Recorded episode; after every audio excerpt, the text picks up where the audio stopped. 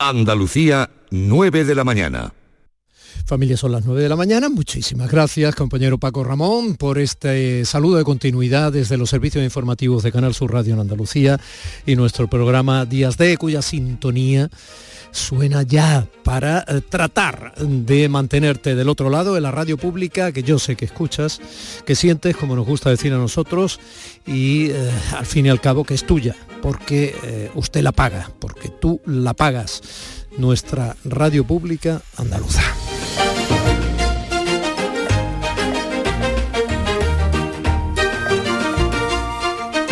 Hoy también vamos a hacer muchas cosas en esta edición de Días de. También evidentemente nos iremos en conexión en directo a la aldea del Rocío, donde ya hay mm, más de un 5% más de los peregrinos que hubo hace casi tres años antes de la pandemia.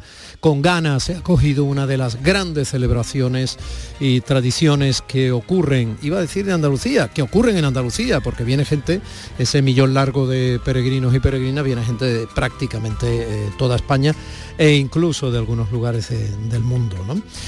Vamos a ver eh, qué nos dicen de los neandertales, esos nuevos descubrimientos en una eh, de las cuevas eh, que en Andalucía están dando luz a la evolución humana a los arqueólogos y antropólogos y estudiosos de todo el planeta. Vamos a hacerle un homenaje a Vangelis en nuestra primera Libertad del Silencio, a cargo del maestro Gil de Galvez. Nos iremos a esa postal sonora que nos trae Jesús Nieto en la novena capital de las Andalucías, que para nosotros es el kilómetro cero de las Españas, son los madriles. Em, vamos a hablar de las adicciones a nuestros chavales y cómo hay programas que si los conocen los eh, profesores y los papás, pues probablemente las pueden prevenir o si están ya enganchados mm, les pueden ayudar muchísimo. Hablaremos con la directora de Proyecto Hombre. Em, la película que ha elegido hoy Juan Loartacho para ilustrar su tostada con aceite y cine en función de una noticia de la semana es el comienzo de la campaña electoral en Andalucía de cara al 19J. Ayer hicimos, eh, digamos que panorama y radiografía previa de lo que va a ser esta campaña y puede ser el resultado electoral con firmas avezadas e importantes del periodismo político de nuestro país y de nuestra comunidad autónoma. Y la película que ha elegido para ilustrar todo ese argumento político Juan Lu es El hombre que mató a Liberty Balance, un clasicazo de John Ford que nos va a hacer pensar y nos va a entretener muchísimo. En el compás y después Gloria de nuestra querida Luz de Galvez, pues vamos a hablar de un señor del flamenco. De hecho, a Manuel Molina no le llamaban Manuel Molina, le llamaban el señor Manuel Molina. Hoy canta el señor Manuel Molina, mm, del siglo XIX, una de las leyendas que originaron, al menos hasta donde se tiene documentado, los grandes nombres del flamenco, que sigue siendo nuestro patrimonio inmaterial de la humanidad reconocido por la UNESCO y que tenemos que cuidar y conocer porque solo lo que se conoce se ama. Pero nosotros... Eh, hoy vamos a empezar, porque a ti te gusta, y de hecho así me lo dices, pues eh, con música de los Red Hot Chili Peppers que actuaron ayer en Sevilla con rotundo éxito, contándote una verdad como si fuera un cuento.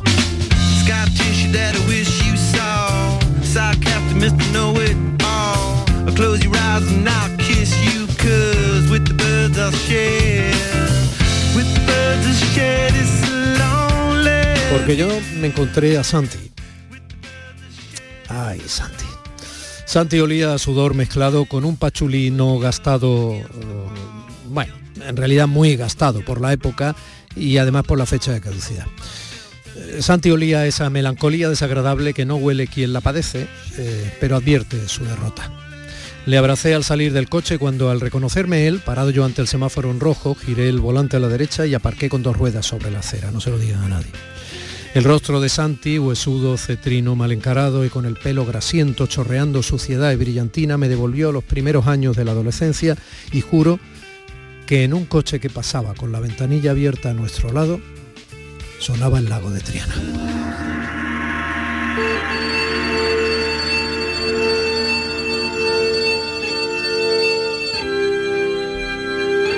No tan bonito y bien como suena ahora en la radio, pero te puedo asegurar, les puedo asegurar que fue un chocazo, un puñetazo en la memoria sensorial.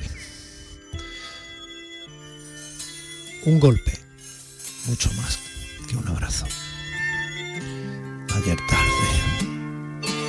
Al lago fui.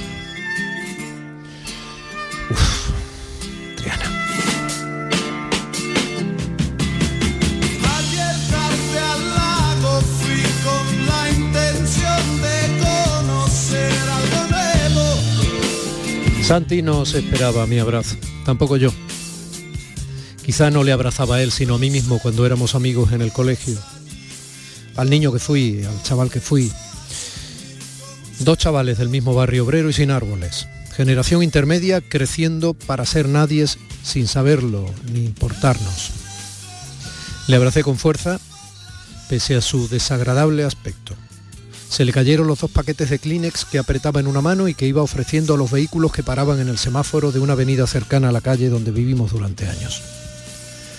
Yo venía de ver a mi madre ya enferma y por dentro tenía todas las puertas abiertas a una visita a mi infancia.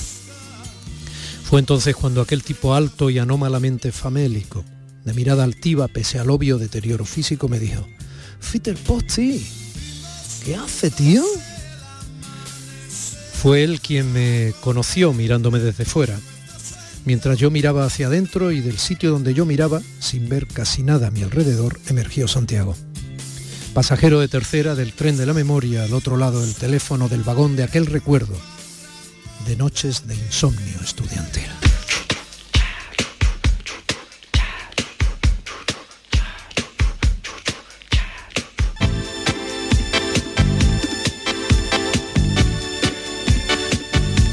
Con Santi aprendí que lo que no somos capaces de hacer por nosotros mismos lo podemos hacer si lo hacemos por los demás. Con él aprendí que ayudando al otro nos ayudamos a nosotros, que cuando creemos que estamos beneficiando a alguien dedicándole nuestro esfuerzo, también nosotros nos beneficiamos. Ejercitando el músculo que más adelante soportará el peso de nuestra existencia cuando la vida diga aquí estoy yo. Y uno de esos momentos estaba yo viviendo cuando me encontré a Santi. O mejor, cuando él me encontró. Cuando coincidimos en clase, Santi ya llevaba un año de retraso. No solo era el más alto por envergadura, también el mayor por edad y casi viejo por vivencia. Conocía ya del sexo de la peor manera. Vivía más tiempo fuera de su casa que dentro porque se sentía más seguro fuera. No tenía amigos, solo algún sumiso que por temor le servía sin que él jamás se lo pidiera. No era una corte, ni una pandilla. Solo algunas moscas alrededor de un pastel, o de un animal herido, o de una mierda, como él me respondió explicándomelo cuando un día hablamos de su gleba, tras salir esa palabra en clase de sociales. Yo no quería que Santi volviera a repetir ni que le echaran del colegio en séptimo de la GB. Quería que pasara de curso conmigo porque no sé ni cómo ni a ninguno de los dos parecía importarnos. Nos hicimos amigos. Santi me enseñó lo que creía necesario para que yo no pareciera un gilipollas frente a los opositores a delincuentes y yo intentaba que superara los exámenes. Y así fue. Como tratando de ayudarle, me ayudé a mí también.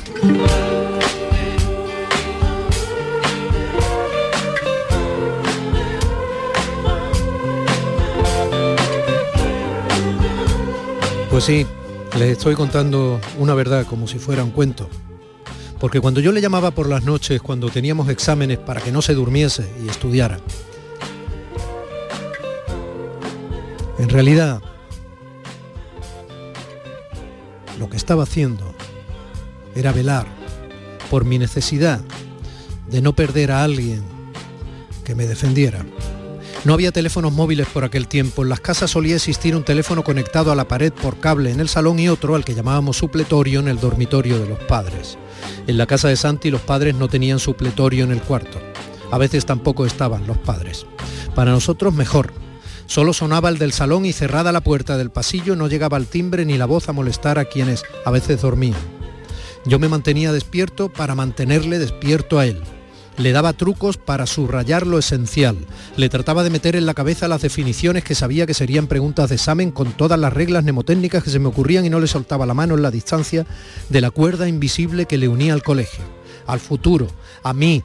Una cuerda que podría salvarle de caer en el abismo que como todo abismo llama a otro y se hace tan profundo que luego resulta imposible volver desde él a luz alguna. Una cuerda que podría convertirse en un látigo en sus manos cada vez más adultas, o en la soga del ahorcado. nos pasamos algunas noches colgados del teléfono. Yo saqué casi siempre buenas notas. Él abandonó el colegio antes de terminar octavo con dos de séptimo pendientes. Visto en perspectiva, Santi luchó y tuvo mucho más mérito que yo. Merecía haber sido tratado como un ganador, pero la derrota le alcanzó sin furia, con esa fría crueldad natural con la que te suele alcanzar la derrota, pese a que jamás se rindió y seguía teniendo cierta aura de héroe de barrio, con los paquetes de Kleenex en la mano.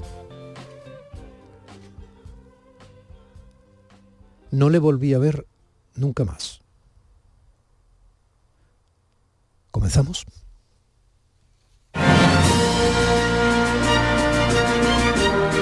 En Canal Sur Radio, Días de Andalucía, con Domi del Postigo.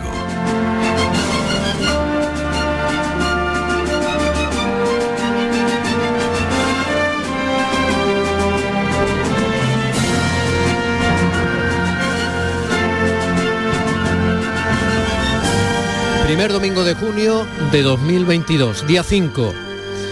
Y hoy, ¿quién nos abre la puerta de las ondas andaluzas desde el control central en Sevilla, querido? Manuel Fernández. Don Manuel, un abrazo desde aquí, desde donde nosotros estamos emitiendo nuestro programa en el centro de producción de Canal Sur en Málaga para toda Andalucía. José Manuel Zapico realizando, María Chamorro y Primi Sanz están en la producción y hoy de nuevo aquí mi compañero Fernando Ariza, un lujo tenerle con su profesionalidad y afecto. Hace un momento estaba dándome besos en el pasillo. Le digo, chaval, tiene que pasar, no sé, está sensible esta mañana. su melena al viento, ya saben. Un servidor Domi del Postigo sigue asumiendo con humildad la dirección ante el micrófono, con el empeño de abrazarle si usted se deja, ya se lo advertí ayer desde este lado de la radio pública de Andalucía, invitándole a disfrutar de la radio que es suya, pese al dolor y la poca gloria de lo que estamos viviendo a las puertas de Europa con la sangrienta invasión de Ucrania ordenada por el presidente Vladimir Putin. Bienvenidos a nuestros días de, bienvenido a nuestro día de de hoy. Gracias a ti, por estar al otro lado, día de desembarco, día especial, día único, día fantástico, domingo maravilloso, desembarcando en los oídos de tu corazón y tu entendimiento, Andalucía. Y os invito a escuchar este día desde hoy en Canal Sur Radio con la pregunta de siempre. ¿Qué? Nos sentimos. Días de Andalucía, con Domi del Postigo, Canal Sur Radio.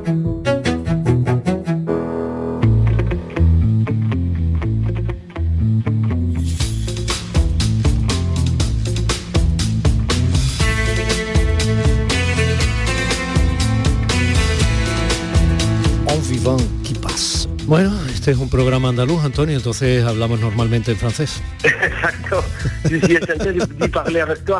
Eh euh, ah, hein. Tu peux parler avec moi, te reviens. Ah, euh, pour moi, c'est une surprise. Tu ne connais que j'ai fait un film, euh, ça s'appelle Entre la vie et la mort. Le premier, c'est l'Espagne. Sí. Caen. Bueno, te voy, a Eh, tener, te voy a tener que ir traduciendo entonces, porque tampoco tienen que ser todos los andaluces, sobre todo porque la campaña política vuelve a todo el mundo un poco charlado. Vamos a ver, que sí, que tú has hecho sí, la vida y la muerte, ¿no? Que eh, tuviste que hacer en Bueno, se francés. el 15 de, el 15 de julio en, en España, una película rodada en, en Bruselas, en francés, durante la pandemia. Y, Sí. y bueno, es que me la has puesto votando y he chutado. Claro, magnífico, pero bueno, es un orgullo para cualquier andaluz tener a alguien ya de, de tu nivel, en este caso en el ámbito cultural, en el actoral. No es ni mucho menos la primera producción internacional que haces o coproducción, ¿no? Sí, sí, sí, he tenido algunos picoteos y bueno, la verdad son experiencias. Luego es curioso, pues todos los rodajes hacemos como una tribu, no sé cómo explicarlo, es muy curioso Mm. como los rodajes, los mismos códigos, sí. La primera vez que sentí algo, y era el mismo idioma, pero bueno, obviamente, pues hace 12 años, en el 2010, rodé en Argentina, Carne de Neón, una película de dar una, copro- bueno, una coproducción española-argentina. Entonces, Sí. Es verdad que era el mismo idioma, pero claro, la manera de hablar argentina ya sabemos, ¿no? Pero esta cosa de que ves a los eléctricos y por la manera en que van vestidas sabes que son los eléctricos, Sí. esto luego me pasó rodando en Australia, me pasó rodando en el Reino Unido cuando hice una cosa en The Spanish Princess, así, y me pasó por supuesto también en, en Bruselas rodando entre, entre la vida y la muerte. Sí. bueno, bajo el del cine y los códigos universales de los rodajes, que, Sí. que tú conoces también, como yo, claro. Sí. No, como tú no, pero sí los conozco un poco. Bueno, ¿nos conoce algo? Sí, hemos compartido, que, que lo sepa todo el mundo, hemos compartido con menos con el autor. Pero si nos vimos, Como- si ni siquiera nos vimos prácticamente. no nos vimos, pero no importa, pero la promoción... Pero eso lo tiene que saber la gente, es muy es curioso, ¿no? Porque en el cine tú puedes compartir una película con, en este caso, un amigo, ¿no? Casi familia tuya, un hermano. Y no verte con él en el rodaje. Claro. o sea, Claro, claro. él lo- te ves en la pantalla y tú dices, pero vamos a ver. Sí, bueno, esto es así, son las cosas del cine. Es hermosísimo el título Y hay de... mitología con eso. Se ¿Sí? dice que Hit, Pacino... Hombre, Al y, o sea, Pacino, digo por claro, mencionar y dos Robert De Niro, sí, sí, sí, ¿Sabes? Al Pacino y Robert De Niro no se dieron por lo visto, pero... No, es que además la película se vendió en parte, la película de Michael Mann, que desde aquí recomendamos ahora mismo, porque además es, eh, bueno, bueno, eh, es magnífica y, y- y no te deja aliento. La película de Michael Mann se vendió como la primera vez que estaban juntos. Sí, no, sí. ¿Eh? Es es- es, interesantísimo, un tema, ¿no? es un tema que da mucho como lo que son las películas y cómo se venden. Sí. Bueno, Antonio, yo decía que es un título muy hermoso, Vivant que pase, ¿no? Un hombre eh, de paso, un hombre que pasaba por Un allí. viviente, sí, un viviente que pasaba, sí, sí, porque bueno, tú que sabes más francés que yo, pero la, la connotación sí tiene como esa alguien, un ser vivo que pasa. Un vivo Bueno, que es- pasa entre casi muertos. Claro, sí, era, iba, iba, iba a contextualizar esto, si soy capaz, ¿no? De, esto es una obra de teatro, un hombre de paso que vamos a representar en el Cervantes a las 7 de la tarde. En el, en- el- en el Teatro Teatro Cervantes de Málaga. de Málaga. Sí, en Córdoba la representamos Sí. en, eh, en el Gran Teatro de Córdoba y bueno, y está basada en una película, podemos empezar hablando del cine, en un documental que hizo Claude Lassman, que es el gran narrador del Holocausto, Sí. donde entrevistó a un, a un ¿qué pasa? A, un- a, Maurice Rossel, que era un miembro de la Cruz Roja Internacional suizo, que estuvo en Auschwitz y en Theresienstadt y no vio nada. Bueno, a partir de aquí la entrevista, mm, bueno, a Felipe Vega, un dramaturgo, bueno, un cineasta, uno de los grandes Sí, cineastas hombre, que tengo en sí, hombre, España sí, sí. trasunto, o sea, tras- se transmuta en dramaturgo creando un encuentro ficticio en un hotel Roma en Turín entre una periodista, eh, que sería como que es el trasunto de, de Claude Landman, que Ujú. interpretaría Morales Ujú. magistralmente, a mi humilde entender, y aparece la figura de Primo Levi. Primo Levi, para quien no lo sepa, y entre los cuales yo me incluyo, yo, yo sabía quién era Primo Levi como figura política casi, ¿no? Pero no, no sabías que había sido carne de campo de no, concentración. no, no, sabía, o sea, eso sí lo sabía, Sí. pero no sabía, no había, no le había leído, vamos, literalmente. Entonces Sí. yo leí, leí para, para prepararme, que esto es lo apasivo apasionante, Sí. Domi, a quien nos esté escuchando de, de los proyectos, y ya sabes, de hecho llevamos años hablándolo, y forma parte también de nuestras charlas de, ami- de amigos, de hermanos, lo que aprende de los proyectos, ¿no? Entonces él escribió un libro que se llama Si esto es un hombre, Sí. donde cuenta su experiencia en Auschwitz, y es demoledor, es incluso, y fíjate, y, y sin querer parecer frívolo, por momentos hilarante, Mm. por momentos del grotesco, terrible, desgarrador, o sea, todos los adjetivos del castellano a una experiencia que, que es increíble, que la puede vivir un ser humano que puede estar hecho por seres humanos. Sí. Primo Levi y Maurice Rossel nunca se, nunca se encontraron, eran coetáneos, pero en la función planteamos ese, ese dilema, ¿no? Como que, ¿qué pasaría si estos dos personajes se encontraron, ¿no? El que sufrió el holocausto y el que estuvo allí para intentar evitarlo y porque no supo, no pudo, no fue capaz, o eh, no, no lo vi. Y, y con esta idea, lo único que quiero decir, y ya termino esta especie de introducción a lo que va la- lo que se puede encontrar en Málaga, casi todo lo que se dice en la función, te diría como un 90%, fue dicho en la realidad. Fue dicho por, por Maurice Rossell y también por Primo Levi. Es, es, ¿cómo te diría? Atractivamente profundo mirar ese abismo, ¿no? Porque eh, Maurice Rossell no era ninguna mala persona, no era ningún agente Exacto. doble, no era nadie comprado, no era... Este hombre va allí y, y ¿qué pasó? O sea, Exacto, ¿qué, no, no, es- qué horror no mira. vio o qué horror vio que le superó hasta el punto de no ser capaz de mantener la mirada, ¿no? Y, y- Mira, Domi, sin querer ponerme romántico ni, ni, ni pedagógico, ni desde luego discursivo, ni, ni esloganístico, si tal palabra existe, lo que más, para mí lo más fascinante de, de, de lo que ocurrió y lo que planteamos en la, en la función, y, y es algo que yo llevo ya también meditando con muchos otros papeles que he hecho, claro, nos reconforta pensar que Hitler era un diablo, ¿no? Porque es una manera como de, como de alejarnos de ese horror. Pero Hitler era un ser humano. Claro, Y si el holocausto, el exterminio es posible, y ahora esta guerra ter- terrible que tenemos en Ucrania, que como, como bien se sabe, las guerras se sabe cómo empiezan, pero no cómo acaban, sí. eh, fue posible porque millones de personas como tú y como yo, y como los oyentes que nos están escuchando, miraron para otro lado. Esto para mí es lo más interesante porque, claro, o sea, con este tipo de temas es como sería como fácil, por así decirlo. Claro, esta es la teoría, de hecho, y esto me lo ha también que yo a veces, muchas veces, Domi, de, de Ana Arendt, ¿no? Que, que desgranó en, en, la banalidad del mal, en el juicio a Eichmann, en, uno de los grandes eh, genocidas nazis en, en, Israel. Claro, cuando ella planteó, para escándalo en su momento, de muchos de sus coetáneos y compatriotas, no, es que no es que fuera un, con perdón la expresión, un hijo de puta, es que era un burócrata que hacía lo que le decían, es la banalidad del mal. Y esto me parece muy, muy interesante reflexionar como sociedad, porque está pasando. Porque yo cuando escucho hablar de los menas, le ponemos un nombre a menores, en fin, se me ocurren tantos colectivos que se cosifican, se nominalizan y por tanto se cosifican y se les quita la individualidad, que te digo, y tampoco que ser un sabio para decir ahora, que el holocausto fue posible, el exterminio fue posible y que yo, desgraciadamente, no puedo decir que no pueda volver a ocurrir. Todo es muy complejo.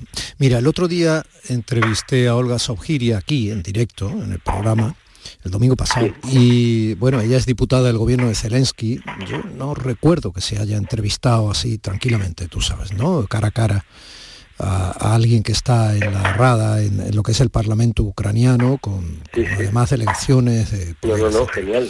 Entonces, entonces eh, claro, yo me encontré como profesional estas cosas los oyentes dirán, pero bueno, ¿qué se cuenta? Bueno, es que Antonio y yo, a veces cuando nos vemos, que es menos de lo que yo quisiera hablamos... a veces nos olvidamos que estamos hablando para gente. Sí, bueno, pues sigue, pido perdón, pero como ha sido contenido del programa, yo creo que puede ser interesante. Entonces dices, bueno, tú desde aquí, yo, como tú sabes, yo tengo ya muchas entrevistas hechas, mucho oficio, así, bueno, sí, sí. pero dices, vamos a ver, esta señora obviamente, si yo le planteo desde el principio además que sé que a pesar de que esta guerra ha sido terrible eh, en su inicio, injusta, y nace de una invasión preventiva, entre comillas, toda esa locura, ¿no? Sí, Dentro sí, de un tablero político complejo. Sí, sí, sí, sí. Entonces, eh, yo sé que de antemano, además, ella que viene con el dolor, porque además venía con dolor personal, ya de pérdida, etcétera, pues va a venir, obviamente, a hacer propaganda, porque la verdad es lo primero que muere en cualquier conflicto bélico, ¿no? Totalmente.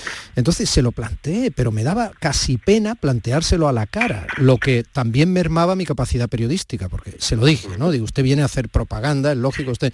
Y entonces me miró y tal, y claro, yo decía, ¿cómo le digo esto a alguien que sé lo que está sufriendo, que sé cómo tiene ahora mismo tal, y lo que le ha pasado personalmente que no computaba, que no iba a contar, ¿no?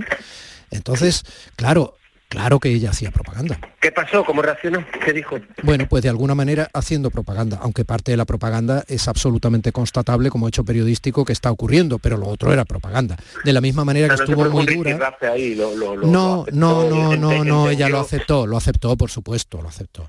Pero de la misma manera que no se produjo, ella fue muy dura cuando yo le hablé de salvar la cultura, ya sabes que eh, en Andalucía pues teníamos una estructura cultural maravillosa que era el Museo Ruso en Málaga, que era un museo Sí, fantástico, sí, sí. donde había siglos representados de, de pintura de pintura rusa, ¿no? Y Que, que es directamente historia y tal.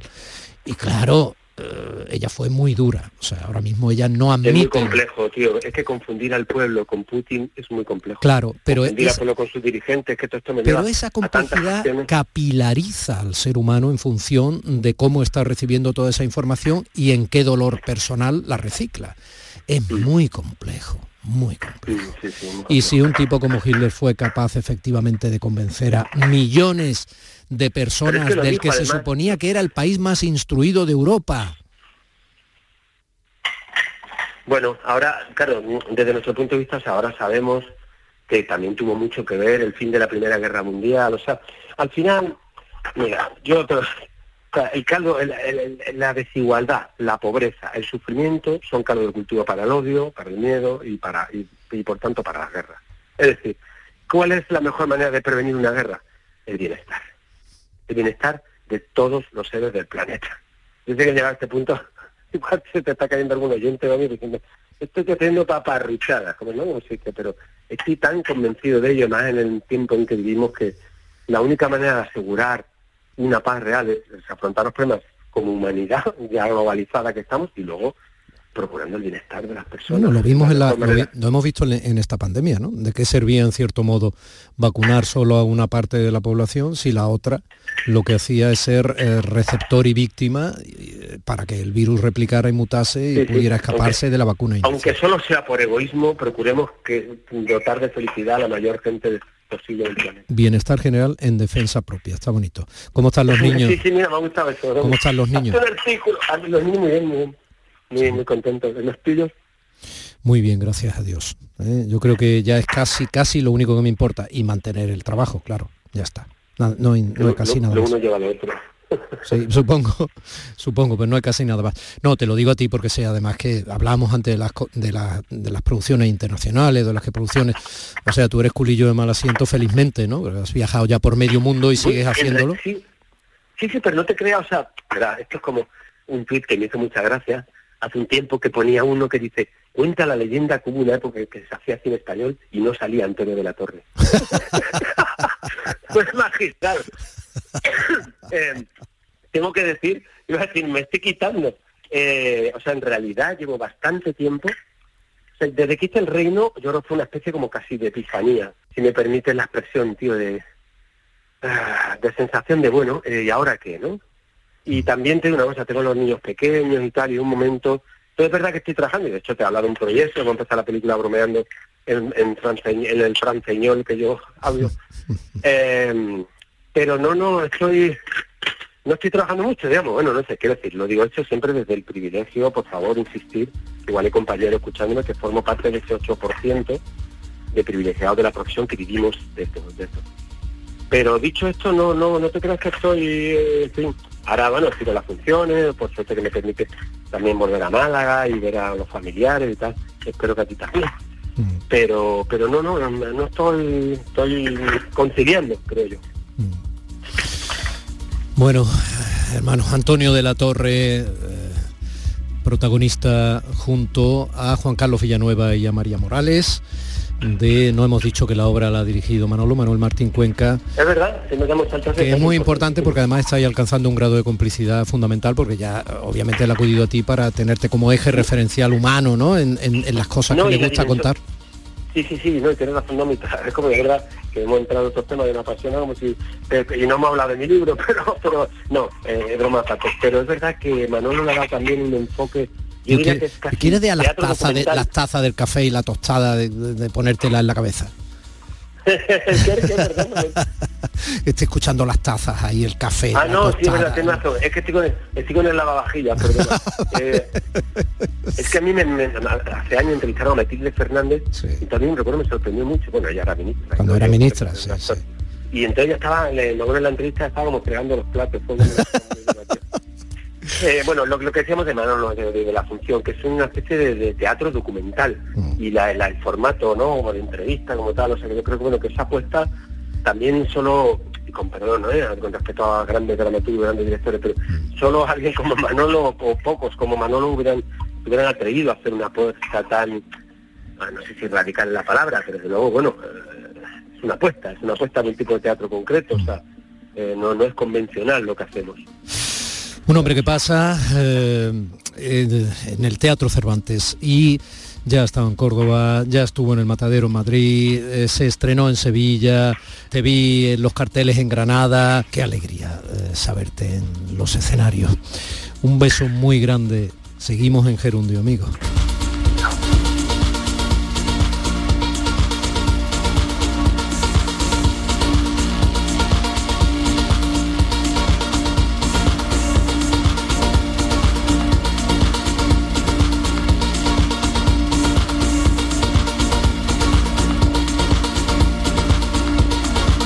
Banda sonora del Reino de Fondo, una película que impactó a muchos y que muchos siguen recordando. Antonio, como se suele decir en el argot teatral, eh, bueno, vamos a soltarlo, ¿no? Mucha mierda esta tarde en las tablas del Teatro Cervantes en Málaga y en todas las tablas de los teatros que todavía te quedan por pisar. Nueve y media, casi no se vayan.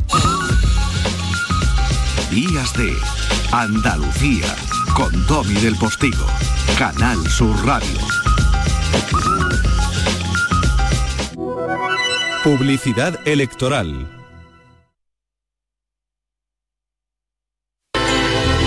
Andalucía despierta y demuéstrale al mundo que desde un mal sueño se pueden levantar los pilares de un mundo nuevo.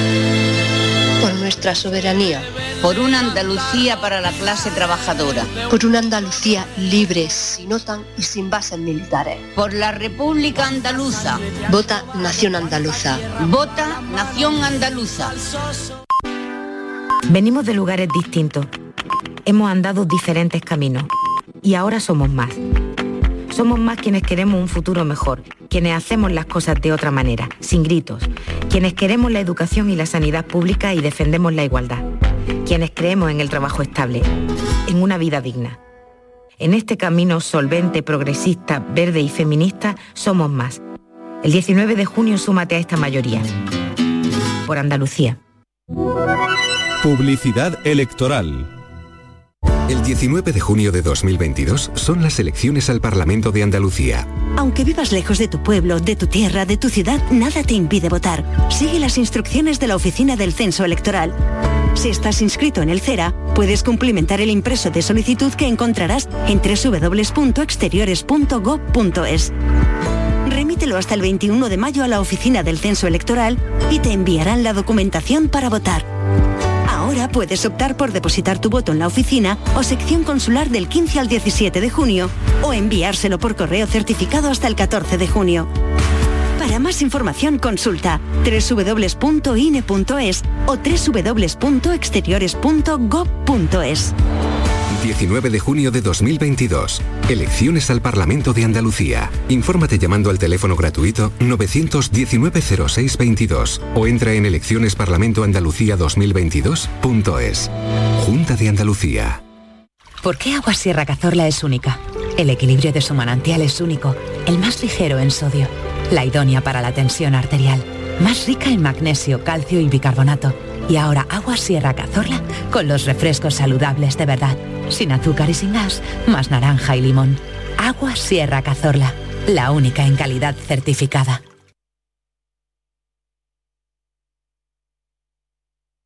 Sevilla. Canal Sur Radio. Si necesitas un electrodoméstico, ¿por qué pagar de más en grandes superficies? Ven y paga de menos en Tiendas El Golpecito. Tus primeras marcas al mejor precio y una selección de productos con pequeños daños estéticos con descuento adicional y tres años de garantía. Tiendas El Golpecito. Ahorra hasta el 50% en tus electrodomésticos. 954 100 193 y tiendaselgolpecito.es. ¿Buscas una fibra óptica que te dé más? Telecable Andalucía es tu operador local de confianza. Telecable. Fibra de 300 megasimétricos por solo 14,90 euros al mes y línea ilimitada de 24 gigas por 10,90. Contrata en Telecable Andalucía. Somos punto de venta oficial de Xiaomi. Telecable Andalucía. Conecta con lo que realmente importa. ¿Quieres venir al concierto de Manuel Carrasco y te has quedado sin entrada? Todavía tienes una oportunidad. Vivirlo en un palco privado. No pierdas la ocasión de disfrutar de este esperado concierto en un entorno único e inigualable y adquiere ya tu palco. Más información a través del teléfono 954-722-968. Repetimos, 954-722-968. Las mañanas del fin de semana son para ti, con Andalucía en la radio, con toda la luz, el talento y la alegría de nuestra tierra, con nuestra historia, cine, flamenco y toda la actualidad del fin de semana. Días de Andalucía, con Domi del Postigo, los sábados y domingos desde las 9 de la mañana. Quédate en Canal Sur Radio, la radio de Andalucía.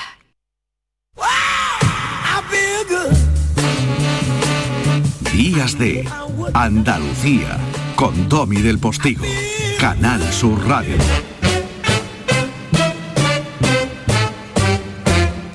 Bajo el cielo de Andalucía.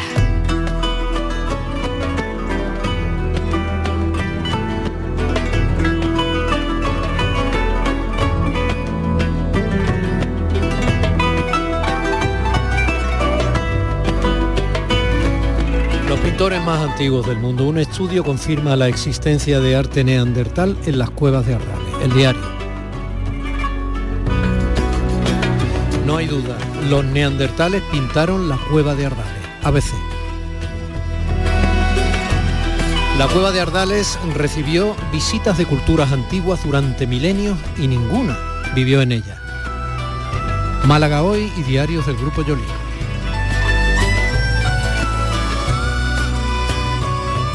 Parece definitivamente factible que ya hubiera humanos viviendo en cuevas hace 50.000 años y lo sabemos gracias a Málaga, Sataka. La cueva prehistórica de Ardales fue usada como un enorme lienzo y un cementerio. El español. La Junta de Andalucía edita una nueva guía de la cueva de Ardales escrita por sus investigadores, Diario Sur.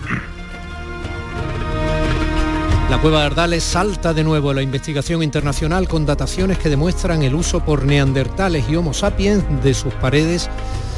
Bueno, de nuevo Diario Sur. Podría seguir, pero entonces ¿para qué te tengo ahí, Manolo? Yo estoy encantado de escucharte. este National domingo Geographic, precioso. National Geographic. Los neandertales pintaron arte rupestre en la cueva de Ardales. Andalucía. ¡Anda! National Geographic. Pero callado, tío. Sí, sí, sí, sí. Todo el planeta cultural está dando noticia de la publicación el pasado miércoles del último artículo científico en, en Plus One, una revista, como sabes, de gran impacto en el mundo, en la comunidad científica, eh, de este último artículo del equipo de la cueva de Arbales, de un equipo que lleva muchos años trabajando, que como bien sabe está dirigido por nuestro querido Pedro Cantalejo, por el catedrático José Ramos, Pepe, nuestro querido Pepe Ramos de la Universidad de Cádiz, por Gerd Beniguel y una serie de, de investigadores, muchos de ellos jóvenes, como Serafín Becerra, Eduardo Vijande, eh, o Juan Jesús Cantillo, que se están incorporando desde hace ya unos años a estas líneas de investigación que tienen mucho que ver con, con nuestra tierra, por desarrollarse aquí y también porque están siendo desarrolladas al máximo nivel, al máximo nivel mundial, y tú acabas de citar todo el impacto que ha tenido en la prensa nacional e internacional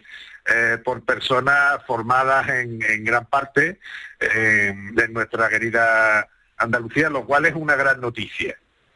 Porque eh, cuando se habla de prehistoria, cuando se habla de ciencia, en ocasiones ha parecido que lo- la- las novedades que venían del sur se habían puesto un, poco, un poquito en cuarentena, ¿no? Y a veces sin, sin tener argumento científico para ello, simplemente por venir de aquí. Y esto con el paso del tiempo se está corrigiendo. Es un cliché que se está rompiendo y se está rompiendo gracias al, al trabajo, yo diría en este caso de la Cueva Ardales heroico de, su, de sus componentes, ¿no? Eh, porque- una, una de las frases que están reseñadas en parte de la prensa nacional, eh, dicha por el enorme Pedro Cantalejo, que estuvo con nosotros eh, la semana pasada. Dice, Sí, los, sí, neandertales a los investigadores nos parecen tontos, pero hacían lo mismo en los mismos sitios y con los mismos cuidados que nuestro antecedente, el Homo sapiens. ¿Y por qué esta canción?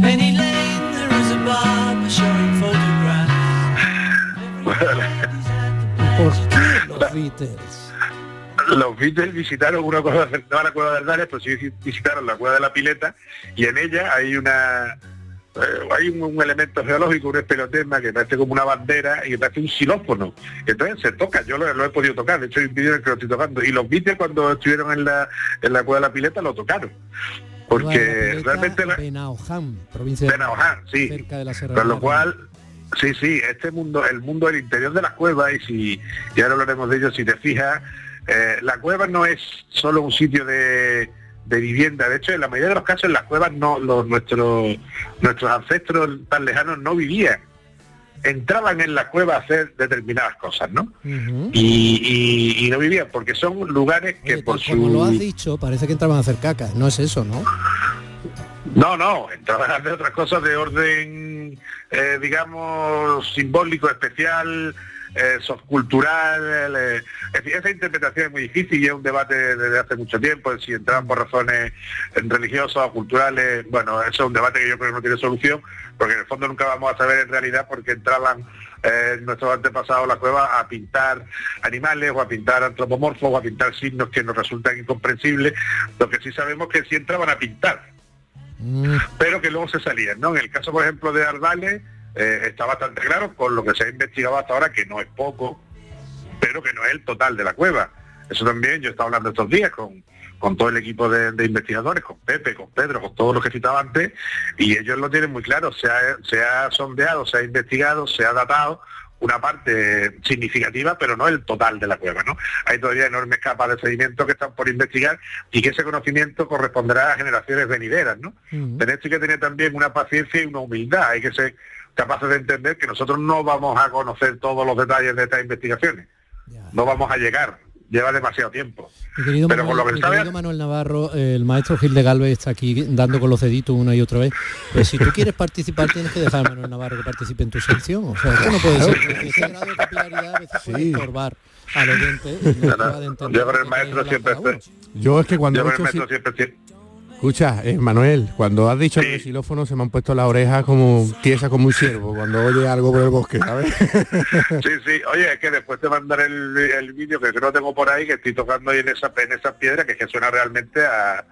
Bueno, a- es un instrumento realmente, ¿no? Y de hecho hay investigadores que han dedicado su línea de, de trabajo a, a la producción musical hace eso, 40, 50 mil años y a veces dentro de las propias cuevas, ¿no? Y parece que cuando los Beatles visitaron la pileta, pues tocaron allí, sí. eh, de verdad, interesante. porque puede ser- eso es una visita Sí, sí. que tengo que hacer, vamos, porque no la conozco y voy, vamos, en cuanto pueda. Tú vas andando. Sí, desde aquí. Sí, sí, él va andando, él va andando. Ese sube la escalera de espalda, vamos, no tiene problema.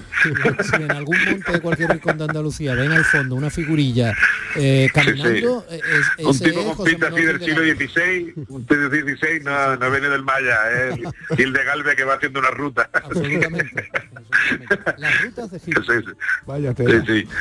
Bueno, pues a la, a la cueva de Ardales, que no sé si la conoces, también también puede ir dando un bonito paseo, ¿eh? porque bueno, la subida desde el crucero está mal, ¿eh? Y, y Eh, está, y y está abierta, está abierta al público así normalmente. Sí, sí, la visita se, se localiza, se focaliza a través del, del Museo de, de Ardales, son visitas guiadas eh, normalmente, porque también el equipo de, de Pedro ha tenido especial cuidado desde hace ya eh, muchos años en organizar bien las visitas, en que haya un número clausus, es una cosa que se puede visitar con facilidad, pero que dentro de un orden, ¿no? Como, Sí, como sí, sí, decimos sí, habitualmente, ¿no? Con lo cual, sí, sí, sí que puede, se puede visitar y ellos además la explican si tocas con con el xilófono, pues, hombre, estás tocando una cosa que tiene 60.000 años a lo mejor. Sí, que Bueno, no, el, sil- el sil- pero, ese, pero esa es la pileta y eso son, serán más años, claro. Es una formación geológica. Pero bueno, en determinadas Ah, circunstancias eso te es una dejan... formación geológica, no un Sí, sí, es, pintado. es una no, pena no, no, porque eso es- es como una bandera, sí. Mm. Sí, que, que digo que es una pena porque claro eh, to- todos esos restos analizables son súper interesantes siempre de la música que queda poco pero vamos eh, se supone y se sabe que, que evidentemente como cuando ves hoy una tribu eh, esa música ancestral y esas danzas todo eso evidentemente ahí estaba. Hacían música con arcos con un con eh, agitando arcos también con en fin eh, todo tipo Claro, de, tú fíjate la, la propia, la propia sonoridad... Manuel Manolo que tiene grabaciones. efectivamente por allí andaba yo Tiene de cuidado eh. 62.000 años. No me extrañaría, se va más seguro que fue andando también, claro. O sea que...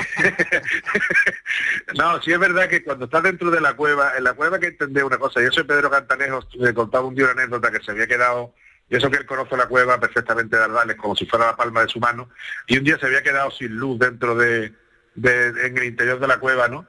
Y, y fíjate que dentro de una cueva es la oscuridad absoluta, es como si, si, si fuera ciego, es decir, tú estás dentro de una cueva y ya no ves nada, ¿no? Con lo cual el oído eh, es un, se convierte en un sentido fundamental, ¿no? Bueno, ya, Y- deja- y esta- el la- efecto de cueva, hombre. sí porque yo Sí, me estoy quedando sin ver también ¿eh? Sí, yo estoy quedando un poco loco, sí.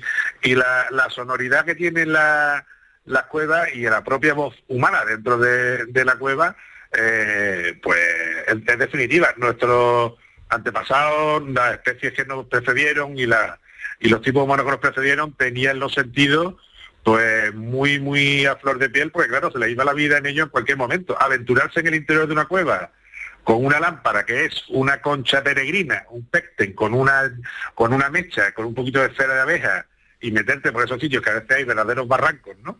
Por ejemplo, la cueva de Ardales, para subir a la galería alta hay que pasar por un desfiladero que son 18 metros el salto. 18 metros te resbala, te pega un buen porrazo, ¿eh? Y, y esta gente se movía por la cueva y de hecho parte de estas pinturas, como, y como indica el equipo de, eh, de Pedro, probablemente sea señalética. Lo que están eh, colocando son eh, marcas eh, territoriales dentro de la cueva para indicar pues quizá un, un paso difícil, un paso estrecho. De hecho hay Claro, algunas que están en ¿dónde, un paso dónde está el estrecho. barranco de los 18 metros? ¿Dónde, está, el- dónde está el problema? Pero sí está claro que, sea, que han pintado y que han pintado, desde luego, lo más probable es que sean neandertales, ¿no? Porque en Europa Occidental, en esa cronología, en torno a 60.000, no hay presencia de humanos anatómicamente modernos de nuestra especie. Y esto es muy importante. Es verdad que no ha aparecido un esqueleto de un neandertal, pero la industria lítica que se encuentra dentro, que es la del que se conoce como el tipo musteriense, eh, con una, tecnología más específica que se llama Levallois, es mm, en general inequívocamente neandertal y que no hay restos de nuestra especie antes de esa cronología, con lo cual casi al 100% seguro que hicieron esas primeras pinturas dentro de la cueva. Hace mm, casi, bueno, hace unos 60.000 años, que hay datación hasta del 64.000, eh, fue nuestra especie hermana, que es el neandertal, que es una especie que no es un bruto como se ha contado habitualmente, sino que es una especie eh, bastante desarrollada y una especie inteligente, y que además debemos evitar el presentismo y no compararnos con nosotros hoy en día, que tenemos aviones a reacción sino que hay que compararnos con nosotros, con la especie del, Homo sapiens, de los humanos anatómicamente modernos, como se dice ahora, hace 40.000 años, que no estábamos tan desarrollados como ahora, lógicamente, ¿no? Hemos sufrido una evolución durante esos 50.000 50.000 años. Y luego de este estudio... sobre todo alguna gente lo ha sufrido. Sobre todo unos mayores. Eh, Manolo y luego, sí, que déjame que te diga una cosa más que, es importante. y te vemos la cara y sabemos cuándo quiere hablar y cuándo no. sí, Manolo, te pierde un, té por la mañana aquí delicioso. Sí, no, el té, el té me lo he pico y la verdad que está muy rico. No, una punta solo, escúchame. Una también también te digo que más el té como el chiste de los curas. Una punta. Sí. Un apunte. Que hay... que te lo hago yo. Puede haber oyentes que digan, pero esa pintura no era Titan Luz, ¿no? ¿Eso qué es? Que además dura 64.000 años. ¿Qué es eso? Ocre. Y ocre, ocre, es un color para nosotros. Ocre, ocre es un color, sí, sale de distintos pigmentos minerales eh, que se recolectan además en otros sitios habitualmente y se llevan al, hasta la cueva para, para pintar con ellos. ¿Vale? Con lo cual hay una doble intencionalidad de la pintura, pero se ha preparado, se ha previsto que había que llevar ese material. Y sobre el ocre eh, van a, se van a publicar más cosas en Ardales muy interesante, porque hay mucho y variable en distintos momentos. una latita de ocre, porque hay una cueva en el, en el norte, la cueva de la Pasiega, en el Monte Castillo, en la que se ve un bloque de pintura justo en una eh, en un espelotema colocado justo donde lo dejaron cuando estaban pintando. Es decir, que se sabe que lo utilizaban porque algunos están in situ, digamos, como in situ como lo habían dejado, ¿no? Fíjate, no eran y en ¿eh? limpiando los materiales, ¿eh? Sí, sí, y en claro, que hay materiales que costaban mucho conseguir, ¿no? Algunos tipos de sile había que ir muy lejos a buscarlos, los ocres, y todo el mundo de los materiales en la prehistoria es muy interesante.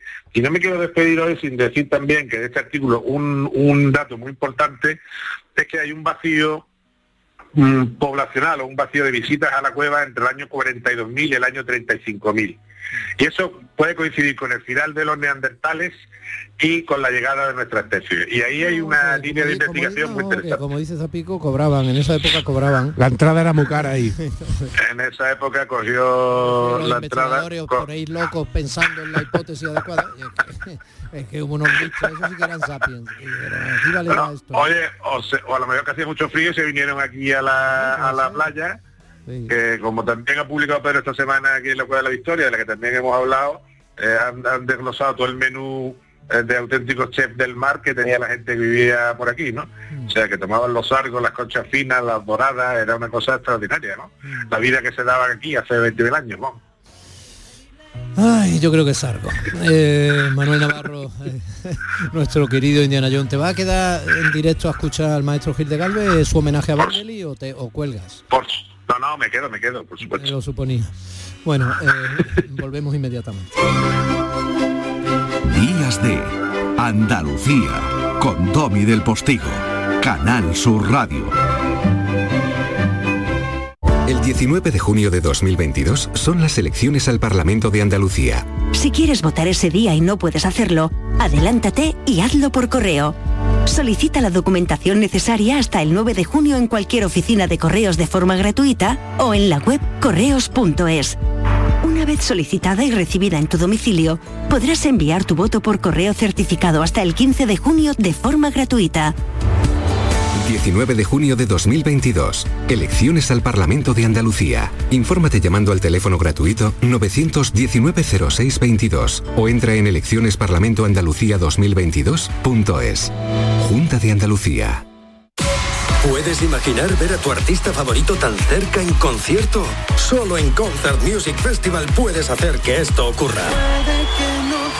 Maluma en concierto en Concert Music Festival el 22 de julio. Entradas a la venta en Ticketmaster.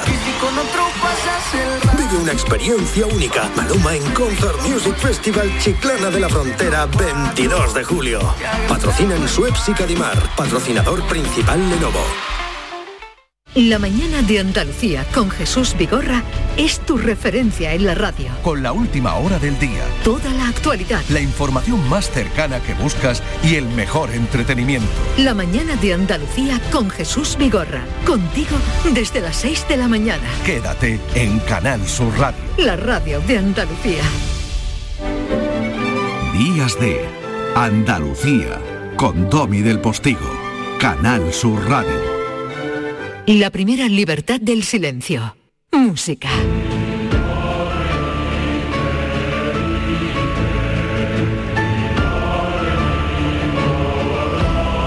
Esto forma parte de la banda sonora de, el tema se llama La Conquista de la película de Ridley Scott 1492 que mi compañero técnico José Manuel Zapico ha definido como Gerard Depardieu en lo harto de una nao de esas.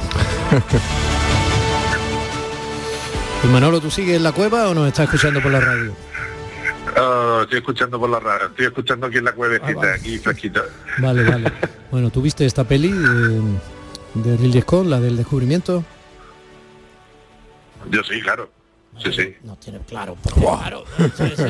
La visteis tú y seis neandertales. Bueno, yo qué sé, pues no tiene por qué ser claro, pero. ¿Y tú sabías ya No, que la no. banda sonora era de Vangelis? Eh, sí, creía recordarlo, sí. Pero Quería bueno, eh, recordarlo. Oh, fu, qué fórmula de compromiso. Este otro que está en campaña. Ataca, ataca, José Manuel. Bueno, eh, vamos a ver. eh, perdimos a Vangelis hace ya un par de semanas o así y había que hacerle un homenaje, está claro, aquí en nuestra sección, aunque se salga un poco de la clásica, pero aquí no hay clásica o no clásica, estamos hablando de buenos músicos, ¿no? Y Vangelis es uno de ellos, evidentemente. Esta es La Conquista del Paraíso, es una película fantástica con una banda sonora que te hace la mitad de la película, ¿no? Y ya te está diciendo básicamente qué tipo de personaje es quien está detrás de la música, ¿no? Bueno, Vangelis se le distinguió como un gran compositor de música New Age, ambiental, electrónica e incluso rock progresivo ¿eh? en sus comienzos. Cuando tenían seis años ya sus padres organizaban conciertos en su casa y fue, por lo visto, fue el primero en Grecia en tener un sintetizador, porque nació en Bolos, ¿eh? que es una ciudad más o menos a 300 kilómetros al norte de, de Grecia. Bueno, hizo bandas sonoras como la de Carros de Fuego, la de Blade Runner, Alejandro Magno. que era una isla. Eh, no, no, no, está en la península. Es una capital que está dentro de la península griega. Tú la conoces, ¿verdad, Manolo? Bueno, está por allí, está por allí. Ha hecho algún bolo por allí. Bueno, Sí, sí.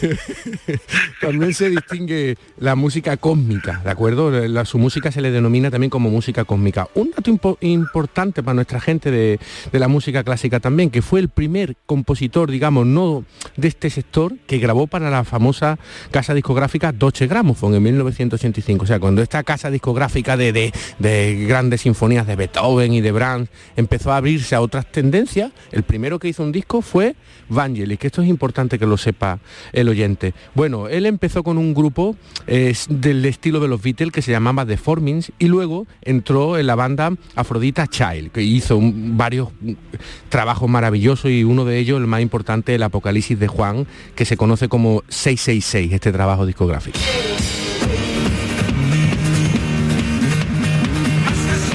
Es muy diabólico el asunto, ¿no? Sí, El tú- 666, la marca del Tuvo mucha polémica, tuvo mucha polémica. Este- es que antes era muy fácil provocar. Exacto. Bueno, ahora también. Se decían que este era de esos discos que cuando lo ponías al revés sonaba una especie de invocación al demonio. ¿Te acuerdas de aquella Eso se época? ha dicho de mucho. Eh, Exacto. Este, este parece que era uno de ellos, pero bueno, yo nunca lo escuché, desde luego, vamos. Seguimos por esta vía más que Algu- música. Algunos de ahora suenan al derecho, no hace falta darle la vuelta. Seguimos por esta vía más que música cósmica. Esto parece una sección cómica, pero bueno, nosotros veremos. Bueno, eh, a ver, aquí se oye ya que tiene Evangelis una obsesión por, la, por el uso de los instrumentos de viento, por el trombón, la trompeta, que lo vamos a ir viendo. Pero, eran reales, el trombón y la trompeta, el en, instrumento de viento. en este caso sí. ¿O estaban dentro de, En este caso yo creo que sí, en el, en el- el disco este de rock. Luego ya era dentro de sus sintetizadores, obviamente, ¿no? Bueno, antes de, digamos, eh, pasar a trabajar en solitario, estando en esta banda, hizo eh, su primer trabajo, en, digamos, en solitario titulado Sex Power en 1970.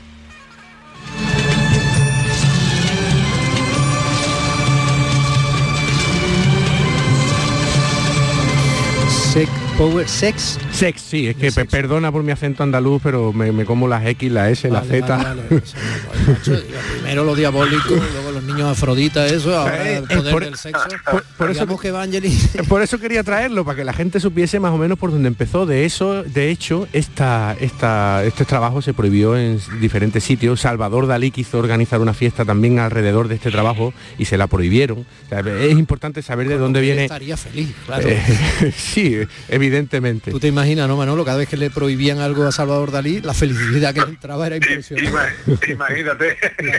y seguro que, seguro que hizo un sarao, seguro que lo hizo, vamos. O sea, sí, no.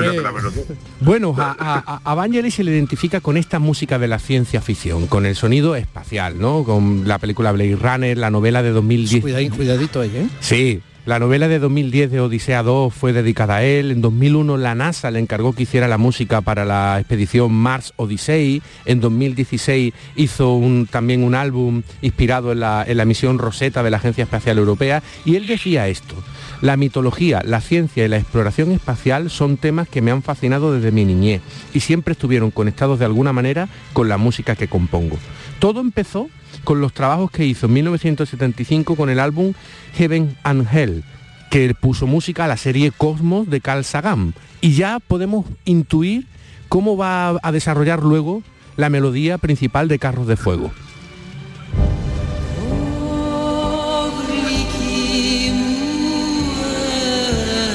Vaya, ¿no? ha, eh, ha entrado antes los trabajos que hizo con, con Irene Papas.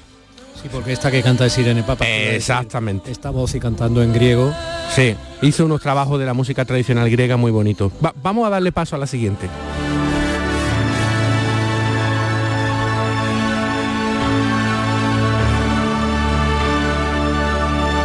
Sí, es verdad que tiene... Eso es. O sea, se, se imitó a sí mismo. Claro, a sí esto es una célula musical que él comenzó a hacer y, y en Carros de Fuego la desarrolla de esta forma.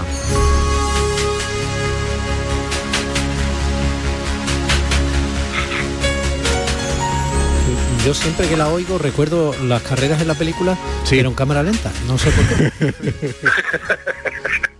Bueno, esta es una música muy motivadora. lanzado, o sea, claro, y, y- y el leitmotiv de ganar una de esas carreras, además eh, con esos atuendos tampoco Sí, pero- contemporáneos, ¿no? pero Esos pantalones cortos grandes, holgados, esas camisetas normales y corrientes. ¿no? Pero fíjate, Domi, un detalle. Hay un detalle, has dicho, es verdad que vas muy corriendo, sin embargo la, la- la música se te viene a la cabeza la cámara lenta. Pero este señor era tan inteligente que componía viendo la- el cine directamente iba tocando e iba grabando. Y ahora que lo has dicho se me ha venido a la cabeza que el pulso de la música aquí va muy lento, pero cuando ves en, la- en el film el corredor está corriendo a un tiempo proporcional más rápido. Y eso seguramente Vangelis lo sabía. O sea, quieres decir, desde el punto de vista musical, el compás del corredor puede ser el mismo, pero en- multiplicado por dos o por cuatro. Claro, claro, claro. Eh, Manolo, atento a la incidencia, ¿eh? Sí, sí. Pues, cuidadín, ¿eh? Sí, bueno, y esto es Blade Runner. Porque eh, Del año 94, de Ridley Scott, ¿eh? Eh, que es maravilloso. 94? Sí, sí, sí. Blade Runner del año 94. No, es le- eh, la grabación, la reedición. Ah, bueno, bueno, Sí, sí, sí. porque además esto no suela en Blade Runner, te lo digo yo, ¿eh? Este es el son de Raquel. Digo yo porque yo tatuaje no llevo, pero en la sangre llevo Blade Runner tatuaje. lo lleva, lo lleva corriendo. Eh, quería preguntarte al maestro, al maestro una cosa, que es que a mí siempre me ha dado la sensación de que de que Vangelis era el, el maestro de la de un poco de la evocación y de- pero también del espacio, ¿no? Sí. O sea, siempre te va diluyendo como en el espacio, ¿no? Por eso cuando hablabas de la carrera espacial, de todo, ¿no? Parece que del, del tempo de esa carrera, ¿no?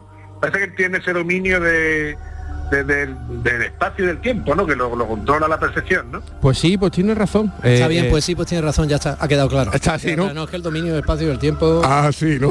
lo llevo yo. He visto cosas que vosotros no creeríais. Atacar naves en llamas más allá de Orión.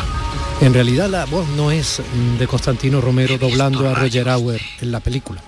Lo está haciendo mi compañero Fernando Ariza, que se lo sabe de memoria, que consideraba que era muy oportuno Sí, ¿eh? sacar ahora el momento maravilloso, lo he dejado claro, en exactamente. que Roy, el Nexus 6, el replicante, le perdona la vida a Deckard, a la gente Blade Runner, Harrison Ford. Bueno, mira, lo voy a dejar aquí. ¿Sabe Manolo? Lo voy a dejar aquí. ¿Sabe Muy bien, Rey. José Manuel? Sí, sí, sí, claro que sí. Bueno, esto es la sintonía que usaba un programa, ¿no? De, oh, Sí, pues me acuerdo yo. semanal, pero esto sigue Sí. siendo Vangelis, sigue siendo Sí, la banda eso sonora, es. casi que sí. Sí, Eh, un de crack, Vangelis. Finales de los 70, ya casi en el 80, de Blade Runner, de Ridley Scott. Chicos, besos, gracias. Familia, fuerte abrazo. boleto Un abrazo. informativo inmediatamente después. Seguid, seguid despidiendo. Seguimos.